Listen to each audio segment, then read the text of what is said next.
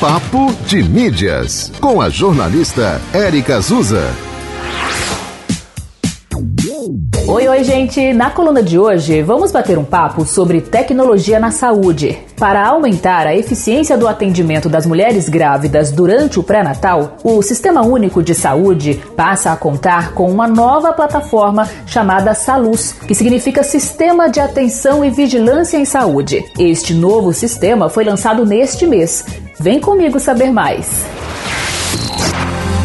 A novidade da plataforma Saluz pré-natal é que a partir de agora os dados de homens trans poderão ser incluídos, trazendo mais diversidade de gênero no serviço. Para todas as grávidas atendidas, a meta é garantir a integridade tanto da mãe como do bebê. A nova plataforma reunirá todas as informações sobre o processo do pré-natal e será integrada à rede de atenção materno-infantil do Ministério da Saúde.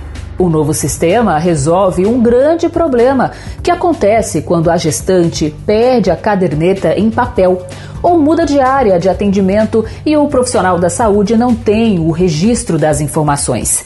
A ferramenta foi criada pelo Laboratório de Inovação Tecnológica em Saúde, LAIS, da UFRN. Tem mais detalhes lá no site papodemídias.com e a gente pode continuar este papo no Instagram, arroba Azusa. A coluna Papo de Mídias aqui na rádio é de segunda a sexta em dois horários, uma e meia da tarde e oito e meia da noite. Você pode ouvir também no podcast da 91 FM Natal, no seu tocador preferido. Te encontro amanhã. Até lá. Você ouviu Papo de Mídias com a jornalista Érica Azusa.